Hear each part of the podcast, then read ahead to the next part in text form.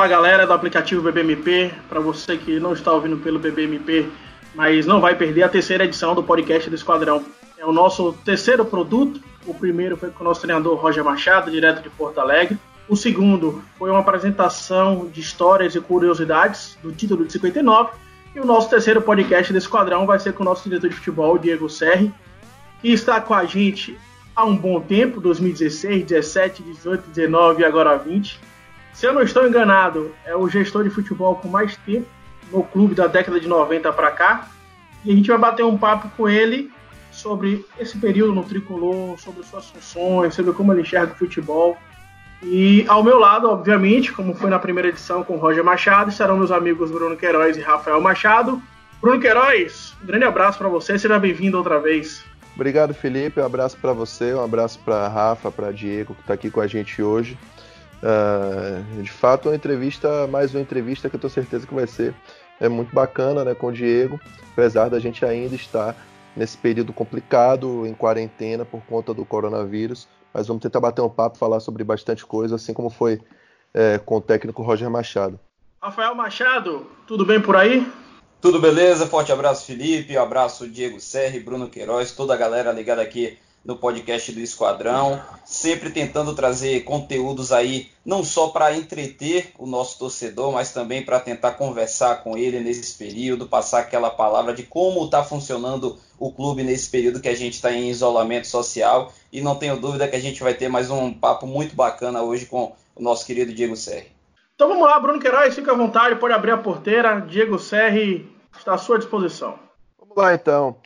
Diegão, mais uma vez um abraço para você. É, queria já pegar um gancho do que Felipe trouxe aí, contextualizou, né, do seu tempo de clube. Né? É, você se tornou há, há pouco tempo, né, desde é, Paulo Angione, que o Bahia não tinha um diretor de futebol permanecendo tanto tempo assim no clube. Queria que você falasse da sua satisfação é, em poder dar seguimento a um trabalho de médio e longo prazo e se isso é, em que ponto isso te ajuda ou até te atrapalha também? A gente sabe que às vezes há desgaste. É, como é que você avalia esse seu período no clube? Bom, é legal falar com vocês aí. Um abraço para todos aí, Bruno, Rafa, Felipe. É, estamos vivendo, né? Esse momento difícil de isolamento social, de quarentena de todo mundo, trabalhando muito é, em casa, porque além de toda esse problema que é o principal, né, da pandemia e os reflexos na questão de saúde e, e social no mundo todo e aqui no Brasil, a gente também tem que nesse momento cuidar do clube. É, então nós estamos fazendo aqui reuniões por computador, por celular o tempo inteiro, tentando buscar soluções para que a gente possa é, é, suportar esse momento difícil de crise também no futebol, né? É, sobre a questão é, do tempo já de permanência no, no clube, no Bahia, eu enxergo com, com bons olhos. Eu cheguei a falar algumas vezes em, em entrevistas e me posicionei até quando tive alguns momentos com possibilidade de, de saída e de alguns convites é, que para mim, além de eu ter desenvolvido naturalmente uma paixão pelo clube, pelo tempo que, que eu estou por aqui, que minha família está, o envolvimento que você acaba tendo é, com o clube todo, então não tem jeito. É, vem a questão é, de todo esse envolvimento emocional, mas tem também um outro lado profissional que, apesar do desgaste né, que, que, que, o Bruno colocou, que sempre tem, porque é, o futebol é difícil, depende muito de resultado, e é sempre imediato, a cada semana você tem um, dois jogos, então esse desgaste ele existe, mas também existe um, um outro lado muito importante que você conquista espaço para colocar em prática o teu trabalho. Você precisa de credibilidade, é, precisa de uma aceitação dentro do clube para poder, aos poucos, é, ir construindo as coisas da, da medida na maneira que você acredita. E, e, o trabalho de um gestor de futebol ele depende muito do tempo. Isso eu tenho convicção. É, Diego, falando um pouquinho sobre a sua história no futebol, né? O torcedor, logicamente, do Bahia te conhece nesse período que você trabalha aqui no clube, desde 2016, também acompanhou um pouco seu trabalho anteriormente na equipe do Ceará, onde você também conquistou grandes resultados, mas fala um pouquinho também sobre sua trajetória desde lá do início, você que já teve passagem como treinador, como auxiliar técnico, explica um pouquinho para a galera que não conhece tanto assim, passagens também no futebol do exterior, conta um pouquinho da sua história para gente. Só não vale contar mentira na fase de jogador, tá? Rapaz!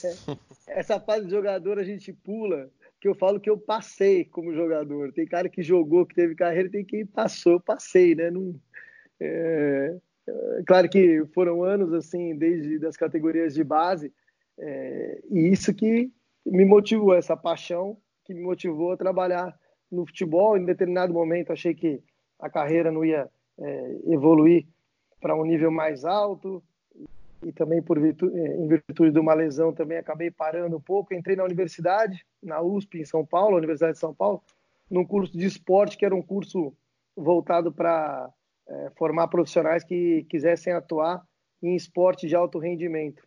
É, um pouquinho diferente da educação física, que era mais voltado à escola e tal. E acabei entrando nesse curso que era um pouco novo na Universidade de São Paulo e até então a minha ideia era entrar no curso, cursar um ano ou o tempo que eu precisasse para me recuperar de uma lesão no pubis que eu tive e depois voltar a jogar. Mas depois acabei seguindo a faculdade, me interessando e fui tomando gosto primeiro é, é, da atividade como treinador de futebol, primeiro como treinador de base, já durante a faculdade e e as coisas foram acontecendo. Depois eu tranquei um pouco a faculdade, voltei a jogar um pouquinho, tive uma experiência fora do Brasil. Aí depois, é, é, quando me formei, acabei indo, recebi um convite para trabalhar como coordenador técnico e treinador de um clube nos Estados Unidos. E aí fui para lá e, e acabei desenvolvendo esse trabalho, mas ao mesmo tempo é, recebi um outro convite lá para jogar e consegui conciliar as duas coisas. Então foram mais dois anos que eu acabei jogando nos Estados Unidos, numa filial do Necaxa, um time chamado Tucson é, Fireballs, que é, no, é, é, ali perto de Phoenix, no Arizona. E, e continuei desenvolvendo trabalho como treinador e coordenador técnico. Aí a partir de lá que a, a carreira foi embora. Isso aí foi em 99, 2000 e 2001 para os Estados Unidos. E... Mas eu nunca imaginei ser diretor de futebol, viu, Rafa? Essa, essa função é uma que eu, eu nunca tinha imaginado, até porque é uma coisa meio recente, mais nova. É... Então, é algo que eu nunca imaginei. Eu gostava é, realmente do trabalho dentro do campo e depois comecei a, a, a enxergar é, um outro lado de estruturação do trabalho fora de campo e de dar boas condições de trabalho para quem está dentro do campo. E aí comecei a ver que poderia ser uma atividade interessante fazer esse link entre o trabalho de campo e a diretoria e o pessoal que ficava mais por fora, que hoje em dia está cada vez mais é, é, existe um nível melhor das pessoas que estão fora de campo, uma profissionalização maior. Mas na minha época, os diretores eram totalmente amadores. Então, eu segui na carreira como treinador, treinador de base, depois do profissional, cheguei lá em 2007, 2006 para 2007, e acabei indo de novo para fora, fui para o Al Nassr nos Emirados Árabes como treinador nas categorias de base do clube, e de lá eu voltei para o Barueri, na época o Grêmio Barueri, que é um clube que estava é, se estruturando muito, estava crescendo muito, conquistando acesso a todo ano, clube empresa assim muito bem organizado, e, e aí eu segui no clube fiz as duas funções, tanto uma, é, é, como diretor técnico e também dentro de campo como auxiliar técnico e como treinador no profissional. Fui por duas vezes treinador no profissional no clube, a última no Campeonato Brasileiro de 2009, que foi minha última passagem dentro de campo. E ali naquele momento, quando estava acabando o Campeonato Brasileiro, a gente fez uma campanha boa, quase fomos para a Libertadores. E o, o presidente do clube me chamou me comunicando que o clube ia mudar de cidade, de Barueri para Presidente Prudente, uma cidade que fica a 500 quilômetros de São Paulo, longe. Aquilo me pegou de surpresa e ele me fez um pedido na época se eu, se eu não toparia é, fazer toda uma estruturação fora de campo como diretor geral do, do clube, que a gente ia ter que é, remontar o time inteiro, as categorias de base também iam ter que cuidar desde os pequenininhos até o sub-20 e toda a estrutura física e organização do clube também. E eu acabei aceitando naquele momento, até porque, na verdade, uma coisa que me motivou muito, além desse da gratidão que eu tinha ao clube, que foi um clube que eu fiquei três anos, é, tinha também a questão minha individual, que o meu filho mais velho tinha nascido naquele momento e eu queria ficar mais perto do meu filho, não queria ficar mudando de cidade a todo momento, é, sem a família, provavelmente e ficando longe do meu filho, então resolvi aceitar esse convite por um ano só, eu pensei na minha cabeça. E dali as coisas foram acontecendo de 2009 para 2010 e nunca mais eu voltei para o campo, segui só nessa área de diretor de futebol. É, então dali foi do, do, do, primeiro do Barueri, depois Grêmio Prudente, aí depois recebi um convite do Red Bull e participei ali dois anos e pouco do, do projeto do Red Bull como diretor geral aqui do Brasil. E depois de lá acabei tendo um convite para ir para o Ceará, fiquei três anos no Ceará, e depois em 2016 acabei vindo aqui para o Bahia, e aí de lá até agora bastante tempo passou, né, Rafa? Ficando mais velho já. Cabelo branco começa a aparecer, o desgaste do futebol, a careca começa a aparecer um pouco mais, mas também tem um lado muito gratificante, assim, também que é, um, trabalho que lá atrás eu não conseguia nem enxergar atuando fora de campo e que hoje eu vejo assim que a gente pode também realizar coisas muito legais e muito importantes para o futebol fora de campo também. Aproveitando esse terceiro podcast do Esquadrão, mandando um abraço para todos os nossos patrocinadores, como a Artemp, a Casa de Apostas, a Canaã Alimentos, Promédica, Itaigar Imóveis, Cred Sexta, Lupo, Vapt Blue Tintas e o Grupo Can. Então, mandando um beijo, um abraço para todos os nossos patrocinadores. Diego Sérgio, você tem você tem desde que está aqui desde 2016, assim, que eu tenho acompanhado mais de perto o time profissional, vou botar assim que é 2000, para mim é 2018 para cá. Você tem uma relação muito boa com os treinadores. Como é que você acha, como é que você vê essa importância do seu papel? Você é um diretor de futebol que ao mesmo tempo que tem que gerir o grupo, o clube, o, o departamento como um todo, e você está muito próximo dos jogadores e da comissão técnica, como você mesmo falou. Você gosta muito da parte de campo. O quanto você atribui essa boa relação com o treinador para conseguir ser um gestor, ter, um, ter, uma gestão em paz, diríamos assim? O quanto é importante ter um bom relacionamento com o treinador?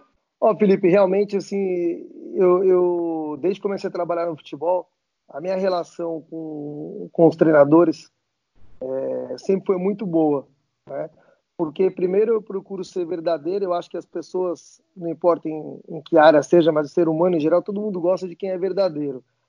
Lógico, você sabendo se colocar, é, tem momento e tem jeito para se colocar, né? Nem sempre é, você é, dizer assim, ah, não, eu estou dizendo a verdade, mas é, tudo bem, você vai chegar é, num vestiário logo depois de um jogo para querer fazer uma crítica, por exemplo, um treinador, isso é uma coisa que acho que é, é, é bom senso, é tato para lidar com gente, isso é muito importante, né?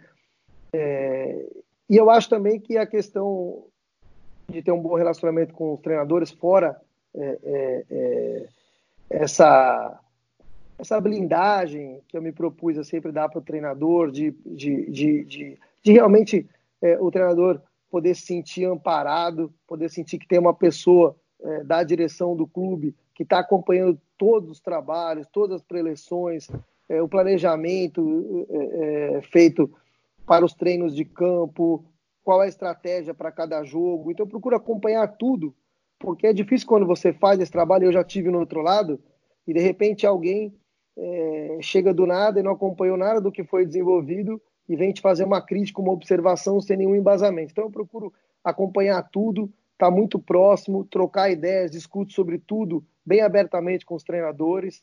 Eu acho que isso faz com que a gente tenha uma relação boa. E, assim, acredito que por eu é, ter vivido no futebol desde meus 13, dos meus 13 anos, né? Estou com 45 agora. É, ter estudado bastante também, é, ter trabalhado no campo por bastante tempo. Então, eu consigo enxergar talvez algumas coisas junto com os treinadores também que é, talvez quem venha de uma parte mais administrativa não tenha o mesmo olhar. Então acho que isso também facilita muito. Mas eu acho que nessa função de diretor de futebol, é, trabalhando com pessoas dentro de um clube, com é, muitos atletas, comissão técnica, diretoria, torcida, imprensa. Se você não tiver jeito para lidar com gente, você pode ter na teoria o maior conhecimento do mundo, mas você não consegue desenvolver seu trabalho. E acho que isso é uma virtude de cada um e, e algo que as pessoas que querem trabalhar nessa função têm que desenvolver. Você tem que saber lidar com gente, tem que ter tato para lidar, saber a hora é, de chegar um pouco mais forte, dar uma dura, mas a hora também de trazer né, para você é, é, aquele ser humano que está do outro lado, que também precisa é, muitas vezes de um, de um, abraço, precisa de uma boa conversa, enfim, precisa que, você dê um pouco de atenção também. Eu acho que é uma mescla essa função aqui de você conhecer um pouco de todas as áreas do futebol, que foi o que eu tentei fazer. É, você quer especializar nessa função, é na verdade você ter conhecimento geral um pouquinho de cada coisa, que eu procurei fazer na universidade, depois na pós-graduação, é, enfim, e nos cursos que eu, que eu fiz, para entender um pouco a área é, é, é de cada profissional que está lá e depois saber gerir o todo, né? Acho que é mais ou menos isso. Ô Diego, é, queria que você falasse também um pouquinho, é, saindo um pouco dessa seara mais técnica, assim, nesse primeiro bloco a gente falou um pouco da sua trajetória, é, da sua função, é, que você falasse como é que tá a sua quarentena em casa, como é que tá com a família, o que é que você tem feito, tem lido. Obviamente tem muito trabalho. Você, a gente que acompanha você no clube sabe que você e o telefone são companheiros inseparáveis, né? Continua assim nesse período, período mais ainda, o que é que você tem feito? Ah, Bruno, um momento difícil porque você, claro, como ser humano, tem uma preocupação muito grande é, com essa pandemia, com tudo que está acontecendo no mundo todo e aqui no Brasil e a evolução desse problema no Brasil que a gente ainda não sabe exatamente como é que vai ser. A gente torce e reza muito e, e, e em paralelo tenta cumprir as determinações para que possa ser amenizado um pouco esse problema aqui no Brasil, que a gente é, consiga não ter um caos tão grande aqui. Mas existe uma preocupação muito grande. Acho que dentro de cada um de nós hoje existe uma angústia grande.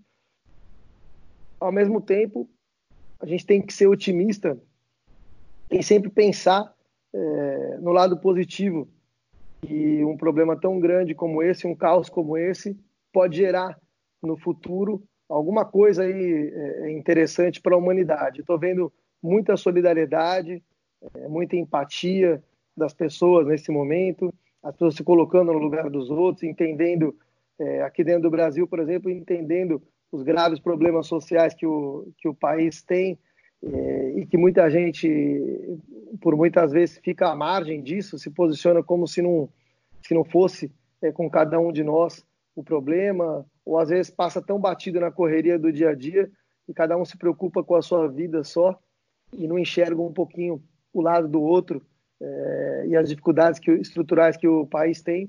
E eu acho que nesse momento aqui as pessoas estão se solidarizando muito, estão é, cada vez olhando para o todo e não só para o próprio umbigo, entendendo a importância desse convívio social e de uma sociedade que funcione bem. Quando você fica isolado, só cada um no seu canto, você percebe que isso não é a solução para a vida de ninguém. Não adianta se trancar dentro de muros, dentro de condomínio, dentro de casa, que ninguém vive feliz assim. O ser humano acho que foi feito para viver bem em sociedade e numa sociedade que funcione bem, com as pessoas tendo uma condição digna de vida, né?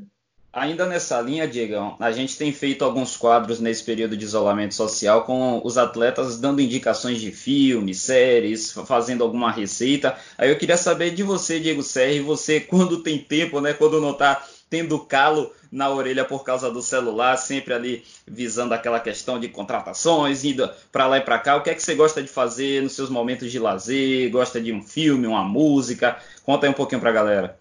Ah, eu acho que música alegra a vida.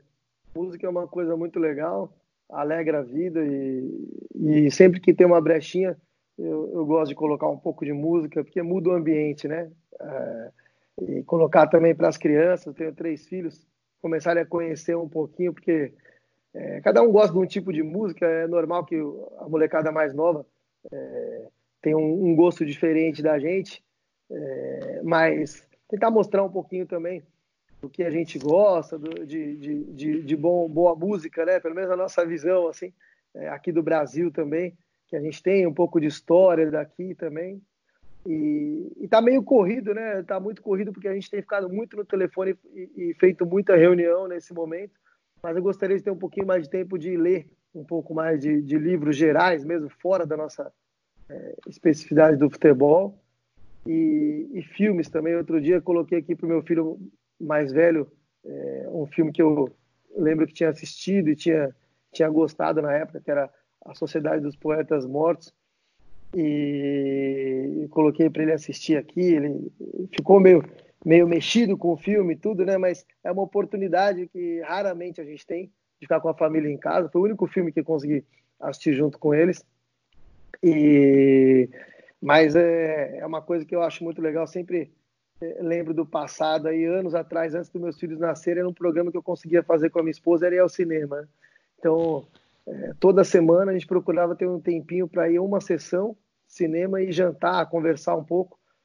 E depois com a loucura do, do futebol e com mais os filhos, ainda mais eu que tive três, né? É, uhum. Fica realmente difícil de achar tempo para isso daí. E eu preciso preciso conseguir um tempinho aqui para assistir um pouco mais, que acho que é, livro, uma boa leitura e filme, além da música para alegrar o ambiente, são essenciais. Com duas na barriga aqui eu já estou ficando preocupado. Imagina quando tiverem aqui em casa. Diego falando de três filhos aí. Te prepara, Felipão. É, deixe ele, deixe ele. Mandando um abraço de novo para nossos patrocinadores, o Grupo Campo, Apt Blue Tintas, Lupo, Cred Sexta, Promédica, Cada de Apostas, Artemp, Cana Alimentos e aí, Taigar Imóveis, todo mundo apoiando o nosso podcast do Esquadrão, que hoje está na sua terceira edição com o Diego Serra, nosso título de futebol. Lembrando que durante esse período de paralisação, você sócio Esquadrão, que se mantiver em dia e não mudar o plano, você será homenageado pelo clube. De que forma? Vamos construir um monumento no CT e esse monumento vai ter o seu nome se você se mantiver em dia e não alterar o seu plano durante essa paralisação que, infelizmente, por enquanto, nós não temos data para retorno do futebol ou prática esportiva. Diego, a gente fala muito de futebol, do campo, mas também chama atenção no torcedor, principalmente quando o time não está bem, é sobre o departamento de análise. Ah, não contrata ninguém, tem que olhar tal jogador, tem que observar tal jogador. E o nosso departamento ele teve uma pequena mudança assim, nesses últimos anos, que foi a saída de Ari, né? Aí foi para fora do país, mas a estrutura é praticamente a mesma. E além da, da questão do staff da comissão técnica, você tem um relacionamento muito bom com os meninos. E a gente pode falar de diversos jogadores que foi fruto dessa parceria, dessa pesquisa, dessa relação de confiança. Queria que você pudesse falar como é a relação de vocês e como é que funciona o trabalho do diretor de futebol junto com o departamento de análise. Olha, Felipe, eu realmente dou extrema importância para esse departamento, porque Cada diretor de futebol trabalha de um jeito, mas eu aí também talvez por valorizar muito a, a, a área mais técnica, é, eu acho essencial que você realmente pare horas e horas para assistir um jogador, para analisar um jogador, para ver como ele vai se encaixar dentro do touro da engrenagem que você tem é, no teu time então eu fico despendo muito tempo junto com, com os profissionais da análise de desempenho do clube, desde a época do Fazendão até esse ano aqui. Acabou sendo um ano atípico, eu ainda não consegui parar muito, fui algumas vezes até a sala, mas pouco tempo. Mas a gente tem uma longa caminhada junto de horas e horas aí, em meio a madrugadas, é, em final de ano, é, analisando atletas junto e, e, e cada hora eu precisando chamar um um deles que sempre se prontificaram né, a, estar junto nos, nesses momentos de correria, passar madrugadas lá no Fazendão, antes da gente mudar. É, e é essencial, né? Porque o Brasil brota jogador a todo momento. E você nem sempre tem que estar preso a, aos jogadores que já construíram coisas importantes na carreira e que às vezes já estão. É, é, é já existe uma condição mais difícil para trazer esses atletas, ou já estão com é, no momento da carreira, é, de repente com uma idade já mais elevada, e você tem que se prontificar a buscar é, é, novas oportunidades aí no mercado também, que é um mercado muito difícil, e correr o risco, porque sempre você vai escolher um risco. Eu sempre digo isso. A gente escolheu aqui correr um risco no Bahia, que foi, na verdade, aí é, é, é uma decisão que partiu muito de mim, naquele momento lá atrás, em 2017, de 16 para 17, estabeleceu uma política de tentar contratar atletas ainda não tão conhecidos, mas com um perfil é, é, físico e técnico que, que a gente avaliava que seria aí, é, é adequado para iniciar uma trajetória no clube, se desenvolver dentro do clube. Isso foi dando resultado. Alguns jogadores se tornaram aí é, referências nesse processo. Caso do Zé Rafael talvez tenha sido um dos primeiros é, que foi resultado disso. E, e, desse elenco atual tem vários, mas eu cito assim, por exemplo, os nossos dois volantes que estão jogando hoje, que são titulares, o Gregor e o Flávio, os dois chegaram numa condição de salário muito baixo é, e, e, dois jogadores ainda muito pouco conhecidos que se tornaram titulares e muito valorizados no mercado, fruto desse trabalho. Agora, você tem que encontrar um tempo para parar e no meio daquela pressão de que precisamos contratar, tem que vir logo um jogador, temos que formar o elenco, aquela expectativa de milhões de torcedores, você tem que achar um tempo durante o ano e no final do ano, quando o mercado se agita muito, para conseguir parar, respirar e fazer uma análise detalhada dos atletas. Às vezes vai dar certo, às vezes vai dar errado, mas algum risco você tem que correr. E, e eu acho que tem que ter um norte, tem que ter uma ideia e falar de que tipo de contratação você vai querer fazer e aí investir naquilo e, e apostar que vai dar certo.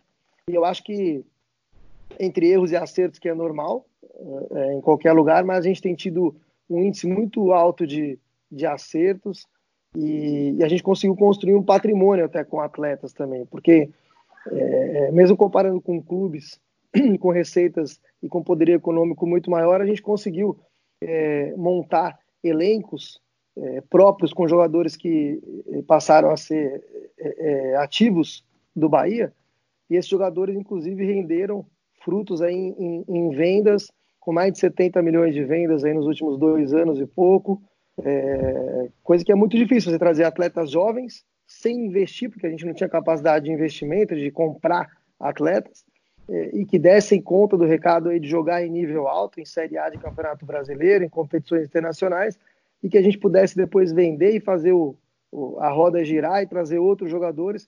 E nós conseguimos sim montar um, um, um, processo e um jeito de trabalhar que ganhou reconhecimento no Brasil inteiro. É, e a gente sempre tem que é, é trabalhar muito, se dedicar muito e torcer para que continue dando certo, que a roda continue girando e que a gente possa correr atrás de títulos e ao mesmo tempo manter essa engrenagem funcionando. Ô Diego, quem é, analisa futebol ou, ou, basicamente comenta sobre futebol é, costuma muito rotular treinadores, né? Como treinador X é retranqueiro, é um treinador é, ofensivo, é um treinador é, que, que pragmático, ou outro que já é, consegue alternar é, formações, etc. É, é, eu queria que você falasse um pouco da função do diretor. Se é possível classificar um diretor de futebol, e aí você pode falar de você especificamente, é, com uma filosofia, com uma ca característica. Se a gente fosse definir, por exemplo, você, ou se você fosse se definir é, qual a filosofia que você gosta de, de trabalhar, é, o tipo de elenco, o perfil de elenco que você gosta de montar, como é que você é, poderia caracterizar isso? Ah, eu acho que você tem que se adequar também ao, ao clube que você está. É, mas é, eu gosto muito de, é, na questão assim de elenco, de montagem de elenco, como eu falei, de correr atrás, de dedicar muito meu tempo é, analisando o mercado e, e tentando obter assim convicção em cima de determinados jogadores que ainda não são tão conhecidos mas uhum. que eu vejo ali é, potencial para se desenvolver. Isso é uma coisa que eu gosto muito. É... E na questão do dia a dia, eu, eu peguei para mim assim que eu gosto de trabalhar com um ambiente leve. Um ambiente leve ele não quer dizer que não vai ter cobrança, mas, é, mas quer dizer para mim que é, quando a cobrança vem, e ela sempre vem, né, ela tem que vir em alguns momentos, mas ela vem por uma necessidade realmente do, do, é, do momento e as pessoas param para te ouvir quando você tem que cobrar, tem que mudar um pouco o tom. Agora, você trabalhar o, o, tempo inteiro com a pressão que a gente já é submetido no futebol, mas trabalhar o tempo inteiro é, num clima ruim, um clima hostil, não é algo que eu acho benéfico. Eu acho que ninguém rende, ninguém produz bem assim.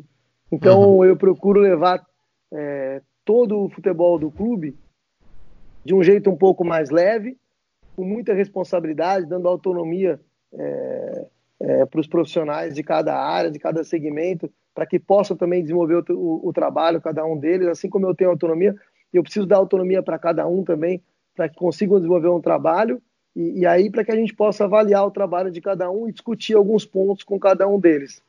Mas eu acho que é, é sempre assim importante estar muito presente em todos os departamentos e, e confiar nos profissionais que você tem, dar condições de trabalho e confiar. É o que eu acredito, né? É, Diegão, você chegou aqui em 2016, naquele período a gente estava lutando para retornar à Série A do Campeonato Brasileiro e de lá para cá a gente conseguiu retornar, voltamos a conquistar uma Copa do Nordeste, voltamos a poder disputar uma competição continental como foi a Copa Sul-Americana com possibilidade, como foi naquele ano de 2018. Voltamos a, a, decidir a Copa do Nordeste, no Campeonato Brasileiro, figurando na primeira parte da tabela, Copa do Brasil também chegando nas fases avançadas. O que é que você viu nesse período de, de Bahia?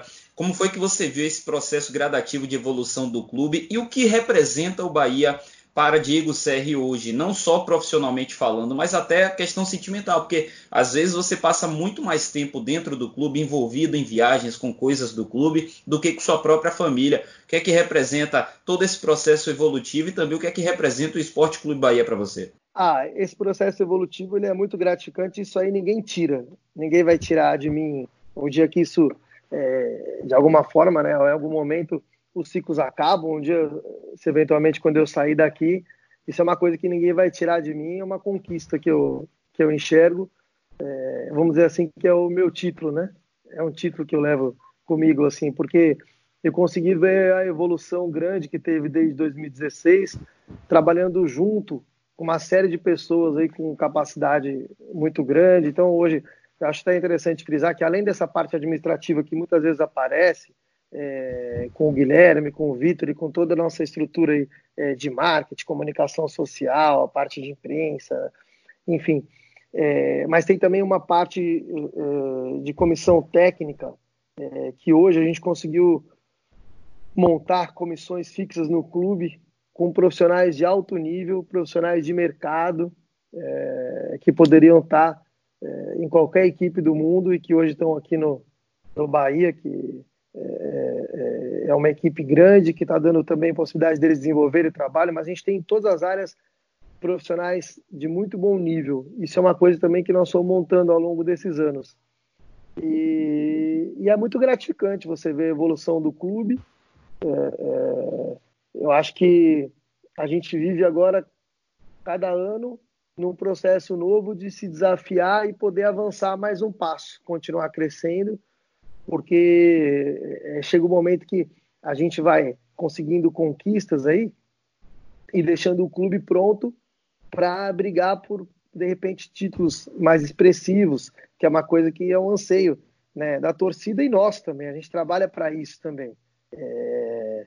Claro que a gente não pode pôr é, tudo que a gente construiu a perder, fazendo aí que eu sempre falo, né, de loucura, é, metendo os pés pelas mãos aí, e, e, e gastando mais do que a gente poderia para é, tentar de qualquer forma conseguir um título, por exemplo, e que se esse título de repente não vem, você coloca em risco todo um projeto. Então acho que isso aí ninguém pode ser irresponsável é, nessa medida, mas é, a gente tem que sim ter a ambição de buscar um título grande para o clube e, e, continuar fazendo o nosso trabalho, assim, que tem sido é, é um trabalho que às vezes a gente questiona aqui dentro, e é normal mesmo, a, a crítica ela tem que existir, mas em todos os fóruns que você participa, em todos os locais onde você vai, Brasil afora, aí, o projeto do Bahia tem sido muito elogiado pelas conquistas e pelo trabalho que a gente tem feito em campo e também fora de campo. E isso é muito gratificante. Para quem está nos ouvindo, essa edição do podcast do Esquadrão, né, a terceira edição, ela vai para o ar nessa segunda-feira, dia 13 de abril. E estaremos bem próximos do fim da promoção da loja virtual, da loja Esquadrão, camisa de jogo 1 e 2 com desconto, né, por R$ 129,99, enquanto os outros produtos estão em promoção com 31% de desconto. Agradecendo novamente a todos os nossos patrocinadores, Artemp Casa de Apostas, Canaã Alimentos, Promédica, Itaigar Imóveis, Credit Sexta, Lupo, VaptBlue Tintas e Grupo CAM. Um deles, um dos nossos patrocinadores, inclusive, está na casa de Bruno Queiroz todos os dias, né, Rafael Machado? Meu amigo Bruno Queiroz foi lá na boutique de carne da Canaã, fez uma limpa no delivery, papai. O pessoal mandou as carnes para casa dele todo santo dia agora. Esse cidadão é só comer carne. Quero ver como é que ele vai voltar pós quarentena, viu, Painho? Muito motivado para trabalhar. Tá Diegão, eu queria que você pudesse falar também um pouquinho dessa questão de dos trâmites de contratação. É, como é que funciona? É, se é muito mais gente envolvida do que o próprio torcedor pensa, se é a relação diretor-empresário, empresário-clube, clube-jogador. Queria que você pudesse falar o que é mais difícil hoje? É você contratar um jogador ou é você vender um jogador, por exemplo? Como é que funciona esses dois modelos de negociação? Bom, na verdade, você vender um jogador depois pressupõe normalmente que você consiga contratar um jogador um pouco mais jovem, porque o mercado compra jogadores é, por via de regra mais jovens. Existem exceções. Gilberto, por exemplo, é um jogador que passou agora dos 30 anos e que teve proposta, é, várias propostas, e uma delas é, concreta aí para ir para o Japão, é, mas é uma exceção. Por via de regra, o mercado busca jogadores mais jovens. Então, quando você vai é, contratar, se você também depois pensa em vender, é, você tem que tentar encontrar soluções em atletas mais jovens. O que, que, é o grande problema, o grande desafio que eu vejo aí? É, então, por que, que, se você tem atletas mais jovens e de repente não tão caros no mercado e com um bom nível, por que, que então a gente não contrata sempre esses jogadores? Né? Eles têm um custo-benefício melhor? Porque é muito difícil. É muito difícil você fazer a análise de um jogador que atua em, em, em um nível inferior numa série B, numa série C, é, numa série D ou até numa é, Copa Paulista, como foi o caso do Gregory, que estava jogando um nível muito mais baixo, e você tem uma convicção que ele vai conseguir render no ambiente de Série A, que ele vai chegar no clube e conseguir render e entregar é, em campeonatos de nível técnico muito mais altos. Então, por isso que eu falo que a gente tem que estudar muito, mas são horas e horas e horas e horas de estudo mesmo em cima de um jogador para chegar à conclusão. Isso é uma coisa que é, é, realmente dá muito trabalho, exige conhecimento é, e tem que ter estrela também para que a coisa funcione. Né? Então, é, é, claro que também tem a questão que você é, que você tocou no assunto da relação com os próprios atletas, é, com os empresários, de ter credibilidade, de, do clube também ter credibilidade, de procurar pagar em dia o que se propõe, o que combina, o que acorda é, com os empresários, com os atletas, que tem um boca a boca muito grande entre eles. Todo mundo sabe tudo que acontece no mercado. É, então, acho que quando você é, faz as coisas com correção e, e, e, mantém uma postura, uma linha de trabalho, você abre portas. E, e isso a gente tem e é uma coisa que eu sempre tive também na minha carreira, sempre tratando todos de maneira igual e, e, e procurando ser correto nas relações. É, e aí, assim, acho que a gente tem credibilidade na hora que nós procuramos um atleta. Óbvio que muitas vezes também a gente esbarra uh, nas dificuldades do mercado, nas dificuldades financeiras ou da escolha do próprio atleta ou do empresário, não tenha dúvida. E o grande problema do mercado aqui no Brasil é que os clubes têm que contratar ainda, temporada após temporada, muitos atletas é um número muito alto, um percentual muito grande de atletas, uma renovação muito grande. Isso aumenta muito a margem de erro e, ao mesmo tempo, dificulta que a, a, a sua equipe ela possa se entrosar, ela possa ganhar aí uma cara, que os jogadores se conheçam bem, que possam render com tranquilidade no clube, porque a todo momento é muita troca. Diferente de você pegar, por exemplo, um clube europeu, em que inúmeros scouters é, diretor de futebol, treinador, todo mundo se reúne com o presidente estabelece ali uma, é, é, é, uma prioridade de contratar três jogadores, quatro jogadores no máximo para a próxima temporada. Já vão buscando isso nos meses anteriores. É um planejamento diferente. Aqui no Brasil, a gente troca, às vezes, 15 jogadores numa temporada. Então, é muita coisa. E, e muitas vezes, se beneficiando desse processo, os atletas e os, e os empresários também preferem deixar para definir é, o futuro, o paradeiro do atleta no final do ano, quando acaba a temporada, porque eles sabem que muitos clubes vão atrás do atleta que está se destacando.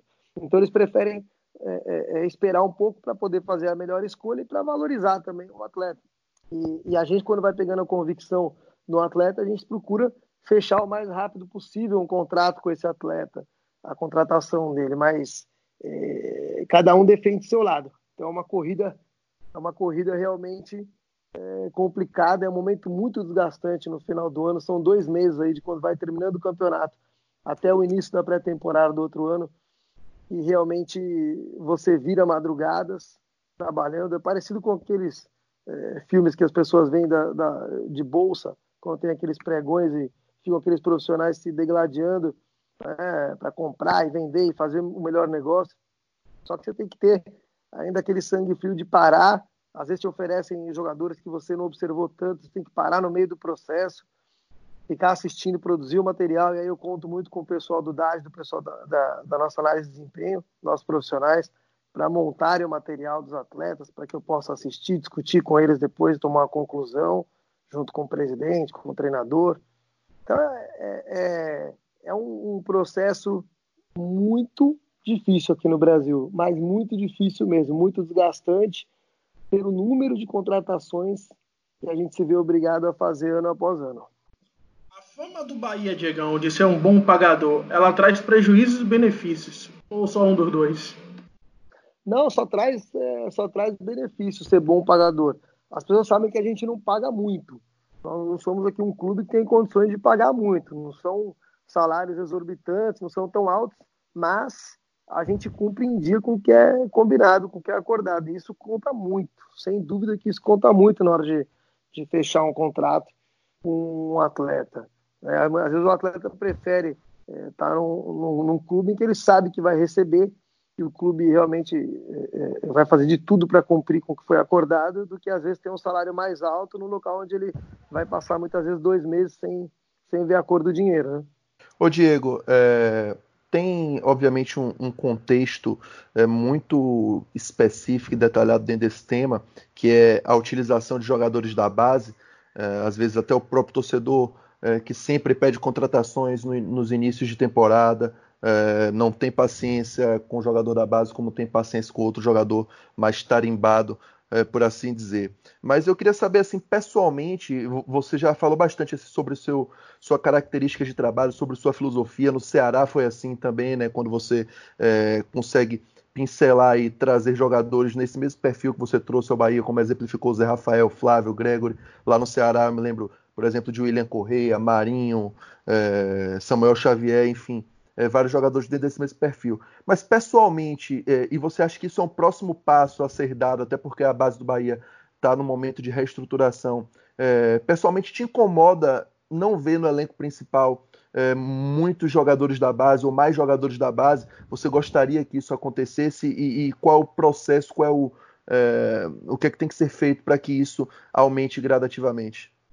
É, Bruno, me incomoda, assim, me incomoda porque, é, é, antes de tudo, eu, eu vim da base, eu trabalhei muito nas categorias de base e gosto muito do trabalho da base, e mais do que isso, eu acho que uma base forte, é, ela ajuda muito, ela serve como um alicerce para o clube, porque muitas vezes você traz atletas ainda com salários baixos, cheio de motivação é, para poderem ter uma oportunidade no profissional.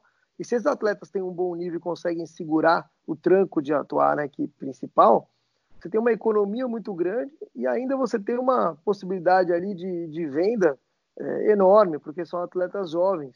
E aí esse ciclo vai rodando, as coisas vão acontecendo e o clube vai se fortalecendo cada vez mais. O que, que eu acho que falta hoje no Bahia? É, e me incomoda ainda assim a presença ainda enxuta de atletas oriundos da nossa base na equipe principal como protagonistas me incomoda. É, a gente a gente teve agora, por exemplo, na equipe de transição, com essa ideia que a gente conseguiu consolidar, Nós tivemos vários atletas da base que ingressaram na equipe de transição e, e, e alguns desses atletas vão agora ingressar na equipe A com o Roger também durante o processo do ano. É, e o que nós estamos fazendo na base, a base para mim ela é composta de alguns braços essenciais. Um é você ter uma estrutura física de qualidade, pelo menos aceitável, e a gente hoje está com uma qualidade muito boa no novo centro de treinamento da cidade tricolor. Então, essa é número um. É, a outra é você ter um processo é, de metodologia e formação com bons profissionais, trabalhando com os garotos é, dentro do clube, e, e, acho que a gente conseguiu montar aos poucos um, um, corpo técnico muito bom. A gente tem excelentes profissionais hoje atuando na base. E o número três, que é a captação, um processo de captação bem estruturado, que é uma coisa que a gente ainda está é, é, é, evoluindo no clube, vem melhorando ano após ano, mas ainda não está no nível que a gente deseja. Ainda falta a gente incrementar mais esse departamento. Nós estamos investindo aos poucos mais nessa área, é, priorizando primeiro aqui atletas é, de Salvador e do estado da Bahia, que a gente acha, e não é um achismo, a gente fez muita pesquisa em cima disso, que tem muito atleta de qualidade é, na cidade, no estado aqui, e que muitas vezes saem para equipes do Sudeste, de outras regiões do Brasil, sem ter tido antes a oportunidade de atuar nas equipes daqui, aqui no Bahia, é, ou às vezes por um trabalho em que as equipes do Sudeste já atraem o menino mais cedo, é, atraem as famílias, o, os meninos, e conseguem levar esses meninos muito prematuramente para fora. Então a gente, é, através desse, desse projeto, é, em que o, Bahia, que o Bahia hoje está num estágio muito diferente, muito mais sólido, com uma estrutura muito boa, a gente tem agora investido muito em, em captar os jogadores é, mais novos aqui no estado e na cidade. E a gente também criou em paralelo é, um trabalho forte de futebol de salão, é, que sempre foi um celeiro para revelar grandes jogadores aqui no futebol brasileiro, e um projeto também é, de escolinhas com as categorias mais novas, abaixo do, do sub-15, é, em que já existe uma organização é, com muitos atletas de qualidade é, participando desses projetos, categoria sub-13, sub-11, enfim, é, meninos mais novos que precisam estar ligados ao clube é, mais prematuramente para que depois, na idade de, de, de, de migrar para o centro de treinamento, para a categoria sub-14, sub-15, a gente já tem uma boa base formada e opinião unânime de todos os profissionais que atuam nessas categorias mais novas e na categoria de base do Bahia é que a gente tem muita qualidade nos meninos mais novos. Nós estamos conseguindo montar um alicerce muito sólido é, é, e esses meninos, quando forem subindo para o sub-15, sub-17, sub-20, eles ainda vão dar muitos frutos para o clube, porque tem meninos de muita qualidade. Outro dia eu é, é bati um papo com o Paulo Isidoro, que era treinador do Sub-13 desse projeto que a gente tem, e ele agora foi, junto com o Amadeu, é, para a comissão técnica, como auxiliar do Amadeu na comissão técnica dos nossos juniores, do Sub-20, e, eu perguntei para ele, ele estava me falando, muita qualidade mesmo, muito atleta com potencial, e que ele tem muita convicção de que esses meninos, quando forem crescendo e chegando nas categorias maiores do clube, eles vão dar muita alegria é, ao Bahia. Então, a gente teve que começar realmente estruturando o clube, o espaço físico, a metodologia e essa captação nas categorias menores, e isso leva um tempo para acontecer. Em paralelo, a gente vem tentando é, é, é, buscar soluções também é, de mais curto prazo no mercado. Então, por exemplo, vou te dar um exemplo aqui, o Saldanha, é um atleta que eu tive uma indicação de um conhecido meu de São Paulo, ele atuava no Audax, e, e, e trouxe numa oportunidade já para o sub-20 aqui para o clube. E assim como ele, tem vários outros. O Van Van também veio do América de Natal por uma indicação que eu tive de um, de um outro conhecido. E, e assim por diante. Muitos atletas é, que já vieram aí no estágio mais de sub-17 ou sub-20 e que também estão dando um retorno para o clube. É, mas a gente precisa ampliar é, e fazer com que essa cadeia produtiva ela funcione é, cada vez mais com mais excelência trazendo mais jogadores para compor e com protagonismo na nossa equipe A.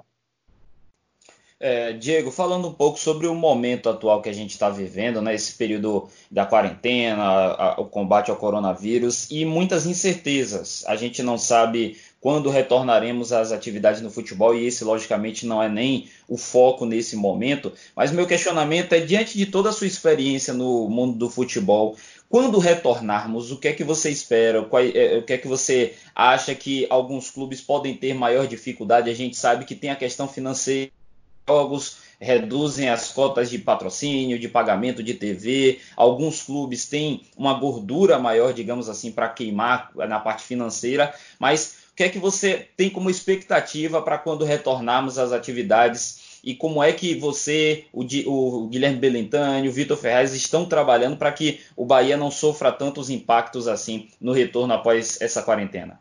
Olha, nós estamos fazendo realmente uma série de estudos internos e vendo como a gente consegue sair dessa crise terrível, desse momento dificílimo que nós estamos passando. Não tem como você sair de crise sem sacrifício. Então, todos nós dentro do clube já sabemos que é, vai ter que haver um pouco de sacrifício financeiro de todo mundo.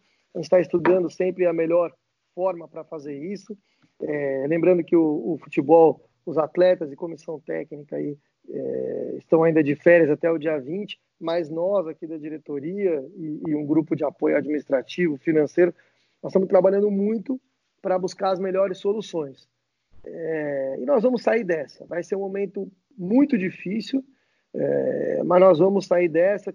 É, claro que eu, eu, repito, um pouco de sacrifício e de compreensão tem que ter de todas as partes, é, e, e, isso tem que haver é, de nós todos, de cada um de nós também, né? É, de entender o momento, saber que vai ter que deixar de ganhar um pouco para ganhar na frente, para a estrutura toda ganhar na frente e para que a gente possa se fortalecer e as coisas voltem ao normal aos poucos. Agora, tem também uma mensagem de, de otimismo aí que, que, eu, que eu acho, assim, que eu vislumbro lá na frente, que eu acho que a gente está passando por um momento tão difícil e daqui a pouco, quando tudo for voltando aos pouquinhos aí ao normal, o futebol vai trazer uma alegria tão grande aí para todo mundo, para a nossa torcida e para o país inteiro que respira futebol é, é uma coisa tão presente na nossa cultura. Eu acho que a gente vai ter um boom também é, positivo muito grande aí na volta. A gente vai ter aí, é, acho que um período de uma alegria imensa é, de poder retornar ao trabalho, de poder jogar é, é, e para o nosso torcedor também que pode acompanhar a nossa equipe. E o futebol ele tem que ter esse papel mesmo de, de, de trazer alegria para a sociedade. Né? Tem que ser um fator aí de, que possa contribuir para a diversão de todos, para o entretenimento, para a alegria, deixar os nossos dias aí é, sempre mais felizes, mais coloridos, mais alegres, né? Porque a vida já é difícil. Muitas vezes a vida já é difícil, né? E a gente tem que ter é, é, algumas é, é, algumas coisas na vida, alguns alicerces aí que a gente pode realmente desfrutar e, e, e que sejam coisas prazerosas. E o futebol é uma delas às vezes a gente fica revoltado quando o nosso time perde, né? O torcedor, com razão, critica, quer ganhar sempre e tal, mas independente de ganhar ou perder, que faz parte do, do processo, mas tendo um trabalho legal, bem estruturado, feito com seriedade, né? É, é, enfim, é, podendo confiar nas pessoas que estão à frente do clube tocando, que o torcedor mais quer é essa alegria de ter a, a volta do futebol, que é uma paixão, uma paixão de todo mundo. Para a gente finalizar nosso terceiro podcast, podcast com o diretor de futebol Diego Serri, mandando um abraço imenso para todos os nossos patrocinadores, Credit Sexta, Lupo, Vapt Blue, Grupo Can, Itaigara Imóveis, Promédica, Casa de Apostas, Canal Alimentos e Artemp. Um abraço a todos os nossos patrocinadores. Eu vou abrir essa última rodada, depois o Bruno e Rafa vão encerrar esse nosso terceiro podcast com o Diego, já agradecendo a ele. É, Diegão, é, nós temos alguns perfis de contratações eu vou dar três aqui só para gente para poder exemplificar a minha pergunta. A gente tem no nosso grupo hoje um zagueiro como o Juninho, que é um zagueiro que começou bem, mas que passou pelo menos um ano e meio ignorado no Palmeiras. Ignorado, eu falo assim, pouco utilizado, apesar de não ter lesões, quase nunca jogou. Quando veio para o Bahia, veio com aquela, aquele ponto de interrogação, né? Vai dar certo? Não vai dar certo? Ele estava praticamente escanteado no Palmeiras, escanteado, eu falo assim, pouco utilizado. A gente tem um segundo perfil, para eu, eu trato como um perfil diferente, que é Gregory, que é um jogador que veio com uma aposta, uma contratação que foi analisada, vocês entenderam que tinha que trazer, um jogador que hoje é uma referência, assim como o Juninho. Só que a gente tem um terceiro exemplo, que é um jogador que já tinha nome, é um jogador como Gilberto, que todo lugar que ele foi, ele foi bem, fez gol Vasco, Santa Cruz, São Paulo, no Canadá. E é um terceiro, é um terceiro tipo de contratação que tem dado certo. São três jogadores que hoje são formam nossa base do time, mas que foram contratados com históricos diferentes. Um consolidado, um aposta, um que foi bem, mas que estava esquecido. Para o diretor, quando os três conseguem jogar, ter uma sequência, a satisfação ela tem um peso diferente ou para você são todas iguais? Ah, para mim são todas iguais, porque, por exemplo, num caso como o do Gilberto, eu mantive contato com o Gilberto anos, sempre mantive contato com o Gilberto, já quis levar o Gilberto para outra equipe em que eu estava, e nunca foi possível. Depois começou a ficar mais difícil ainda quando ele se destacou bastante no São Paulo. Ele abriu muito mercado com valores muito altos e, e eu consegui aproveitar um momento em que ele estava na, na Turquia e não estava vivendo um bom momento lá e consegui aproveitar aquele momento e fiz um contrato curto com o Gilberto para ele vir ao Bahia e, e, enfim, terminado aquele contrato, ele poderia optar em continuar aqui e a gente poderia ter oportunidade de, já aproveitando a presença dele, envolvimento com o clube, tentar segurar ele por mais tempo, ou ele poderia seguir a vida dele. Fez um contrato curto, ele aceitou, veio para cá, se destacou muito, foi considerado a melhor contratação da janela é, e, e acabou fazendo muitos gols aqui e tal. Então, isso é muito gratificante também, porque é você conseguir pescar um jogador no mercado com o nível dele, de graça, né, sem ter que fazer uma compra que o Bahia não teria condições, e ele vir e dar uma resposta aqui no clube. Isso é muito gratificante. Quando você também é, tem assim a ousadia de trazer um atleta como o Gregory, é, totalmente desconhecido, e você enxergar assim, algumas características nele, claro que você não tem certeza se ele vai dar certo ou não, até porque ele deu certo, mas teve outros que também deram errado. Mas você ter essa, essa política de, de poder também ter a liberdade de, de fazer certas apostas, como foi o caso dele, e quando um jogador dá certo, como foi o caso dele, ou o próprio Zé Rafael, é muito gratificante também. Né? O próprio Flávio, agora, é, é, que está jogando muita bola também, é, às vezes o Flávio não é tão valorizado como deveria, é, eu vejo assim, é, mas ele tem conquistado cada vez mais o, o espaço dele, está jogando muita bola também nesse meio de campo. Também é outro jogador que também veio de graça, é, livre, né? E hoje é um ativo do clube, um jogador jovem. É... Então, assim, são questões. O Juninho, por exemplo, o Juninho é um, é um atleta que é, sempre teve potencial, que se destacou muito jogando no Curitiba. E aí, numa escassez de zagueiro no mercado, que é uma coisa meio sazonal, né? E aí você tem dificuldade em algumas posições em determinados momentos. Mas na verdade é que jogador com nível bom, né, com qualidade e, e, e, acessível, você tem dificuldade em todas as posições. Algumas, às vezes, um pouco mais do que outras, dependendo do momento. Mas zagueiro, uma posição difícil, e ele estava sendo muito pouco utilizado, estava subutilizado no Palmeiras por circunstâncias específicas ali que é, a gente não sabe, mas dentro do clube talvez tenha tido algum tipo de desgaste, alguma falha que possa ter ocorrido. E aí chegou um determinado momento, tinha assim uma resistência muito grande à, à vinda do Juninho. Eu me lembro bem assim, eu tendo uma, uma conversa aí com, com o resto da diretoria, né, é, e com comissão técnica, e eu argumentei o seguinte, eu falei, pô, é, um jogador tão jovem como ele, que teve um momento tão brilhante na carreira, será que ele vai encerrar a carreira dele sem ninguém estender a mão para ver se ele se recupera, que esse cara não vai conseguir mais recuperar o futebol dele, quem sabe mudando de ambiente, é, ele possa é, respirar em novos ares e começar a desenvolver de novo o futebol dele e pegar confiança, porque eu vejo que confiança é essencial, ela é 70% é do caminho aí para um atleta. Um atleta com confiança em campo, ele produz, ele vai acertar muito mais do que vai errar. É... E, e, eu acho que a gente o que eu fiz ali, na verdade, foi é, realmente convencer as pessoas de que a vinda dele poderia ser uma oportunidade para ele se recuperar aqui. E deu certo. O Juninho veio, está ajudando muito a gente, está, acho que jogando um futebol de alto nível. É, e a gente conseguiu, além de tudo, fazer um negócio muito bom para o clube, porque a gente adquiriu os direitos federativos e uma parte dos direitos econômicos do Juninho, atleta nosso hoje.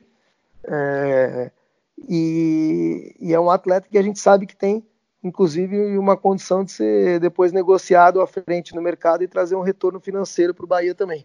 Diego, uh, bom, minha última pergunta é sobre a equipe de transição. Você contextualizou muito bem aí, né, a, a, a, evolução na utilização de jogadores da base nessa equipe, né, Saldanha, Mike, próprio Caio Melo é, jogando, próprio Ignácio, né, que é, veio em outra condição, mas também tem jogado regularmente. O processo está encerrando, o processo não, melhor dizendo, o ciclo está encerrando desse projeto do time de transição nessa temporada, digamos assim, que é uma temporada um pouco diferente diante do calendário. Né? Começou lá atrás com o Brasileiro de Aspirantes, está se encerrando, por exemplo, ao final do Campeonato Estadual. Claro que tem, tivemos essa paralisação, mas se encerraria pelo menos o ciclo agora em maio. É, como é que você analisa? Acho que dá para dizer que, é um, que foi um projeto que é, foi bem sucedido, né? É, e você quer a permanência desse projeto para o clube para os próximos anos, claro, é, dialogando com a questão financeira. A gente sabe das dificuldades que o clube já está passando e pode passar, é, por exemplo, até nessa, nessa temporada, até o final da temporada. Mas você, você enxerga como um projeto bem sucedido, que está encerrando esse primeiro ciclo e que deve ser mantido para temporadas seguintes? Olha, é, a gente tem aí vários jogadores da base que puderam fazer eh, esse meio do caminho no time de transição, fazer uma adaptação, atuar num campeonato profissional, primeiro até no Campeonato Brasileiro Sub-23 e depois eh, agora no Campeonato Baiano. Eh, realmente é um projeto que eu posso cravar para você que foi bem sucedido. Foi muito trabalhoso a gente montar desde o começo. realmente foram dias e dias de trabalho para a gente poder selecionar os atletas adequados e também a, a comissão técnica que pudesse desenvolver um, um, trabalho junto com a gente, junto com o clube. E esse trabalho foi um trabalho muito bom. Nós chegamos à semifinal, fomos terceiro colocados no Campeonato Brasileiro de Aspirantes o ano passado. É, na sequência, agora no Campeonato Baiano, a gente vem fazendo um campeonato muito sólido, a equipe jogando bem acima de tudo, além de é, é, ter números muito bons, de estar liderando a competição, de ter ganhado o clássico fora de casa, mas além disso a equipe vem jogando bem, vem atuando bem, com qualidade. É, os garotos vêm realmente mostrando é, é, é, que tem condições de jogar no nível mais alto.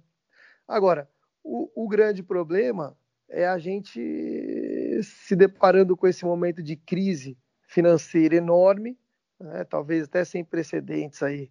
É, o que, que nós vamos conseguir fazer é, para levar dois projetos ao mesmo tempo. Então, eu não sei nem o que, que o futebol aqui no Brasil vai fazer em relação é, a Campeonato Brasileiro de Aspirantes, enfim. É um ano atípico, é um ano uhum. que a uhum. gente tem que realmente é, é, reavaliar tudo em virtude da parte financeira e priorizando um pouco essa parte financeira agora.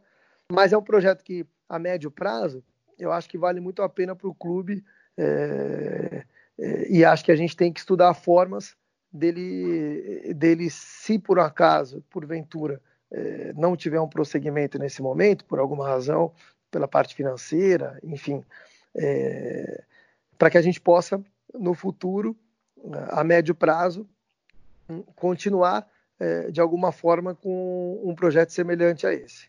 É, Diegão, a gente geralmente faz esse tipo de pergunta para jogador: qual o seu sonho na carreira? Aí o jogador fala: ah, eu quero jogar na Europa, eu quero jogar na seleção brasileira, quero ser campeão do mundo. Aí me bateu essa curiosidade: para um diretor de futebol, o que é que Diego Serri planeja para sua carreira? Se você tem sonhos, objetivos, se você tem metas a, a serem alcançadas? Fala um, um pouquinho para a gente sobre isso. Olha, é, na minha época, por exemplo, de treinador, eu queria trabalhar fora do Brasil em equipes, equipes assim de ponta e queria chegar mais rápido possível na Série A do brasileiro, né? É, e aí, num período até relativamente curto, eu consegui. Foi na época o treinador mais jovem é, a dirigir uma equipe na Série A do Campeonato Brasileiro com, com o Barueri em 2009. E, e, trabalhei fora do país, nos Estados Unidos, trabalhei no Al Nasser, no, nos Emirados Árabes.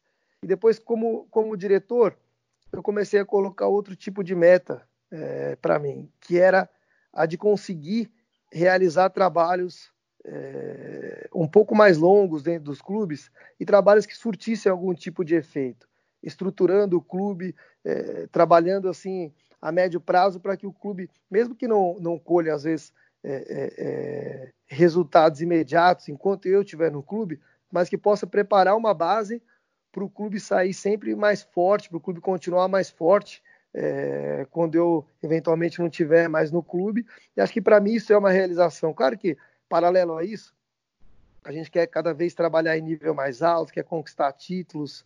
É, e eu sou realmente muito competitivo, é uma coisa às vezes boa e às vezes ruim, mas que está dentro do, do sangue é, do atleta e de quem trabalha com esporte competitivo de alto nível. É, eu realmente eu, eu tenho dificuldade com as derrotas, não, é, não aceito bem e quero ganhar tudo que tem pela frente. Né? Então, é, eu tenho sim a ambição de conquistar títulos grandes, não tenho ainda um título de campeonato brasileiro de Série A é, e, e, de Copa do Brasil e, e quero ganhar. É, acho que vou conseguir isso aí na minha carreira, né? tenho, tenho firme isso meu, na minha cabeça. É, mas, assim, é, é, é, quero continuar trabalhando e desenvolvendo trabalhos de médio prazo dentro dos clubes. Isso é uma coisa que, é, isso para um, um gestor, para um cara que tem a, a, função que eu exerço dentro do clube, isso é um título também, porque hoje eu sou o diretor mais longevo trabalhando aí nas equipes de ponta do Brasil. É, é, e, e, a gente vê a dificuldade que tem para diretores e para treinadores e profissionais dentro do futebol conseguirem fazer um trabalho longo dentro dos clubes. E eu sempre questionei muito isso, sempre é, é, achei que isso não é a melhor saída, até para os próprios clubes, não só para os profissionais.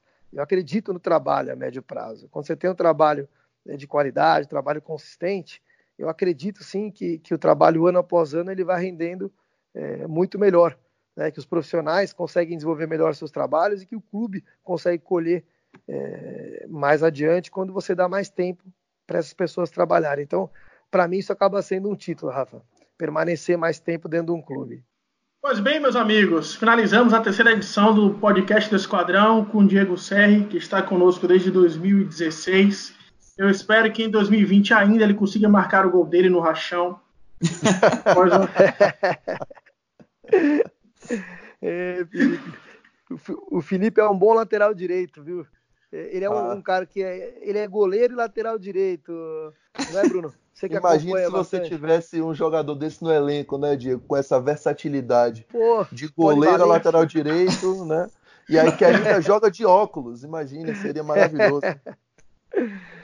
Obrigado a todos que ouviram mais uma edição do podcast do Esquadrão. Diego, um grande abraço, um grande beijo em você e toda a sua família. Dê um beijo especial nos meninos que logo, logo isso tudo possa passar e a gente possa, além de nos reencontrarmos, claro, trabalhando, que a gente possa comemorar muitos triunfos e, quem sabe, mais títulos na temporada 2020. Um grande abraço e obrigado, viu?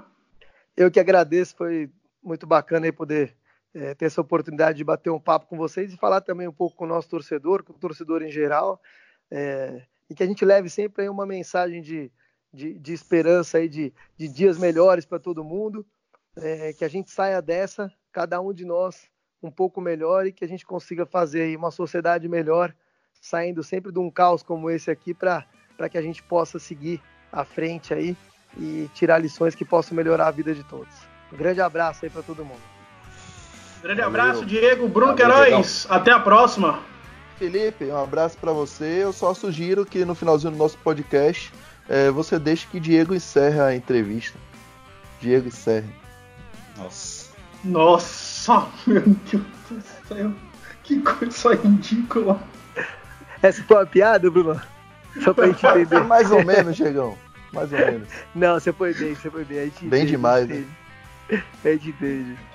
Rafael Machado, um grande abraço. Que coisa ridícula, hein? Forte abraço, Felipe, Diego Serri. Bruno não merece abraço. Eu peço desculpa aos ouvintes por isso. Mas a gente agradece a moral de todos aqui na audiência e esperamos voltar o quanto antes, trazendo mais um conteúdo muito bacana aqui no podcast do Esquadrão. Até a próxima e tchau, tchau.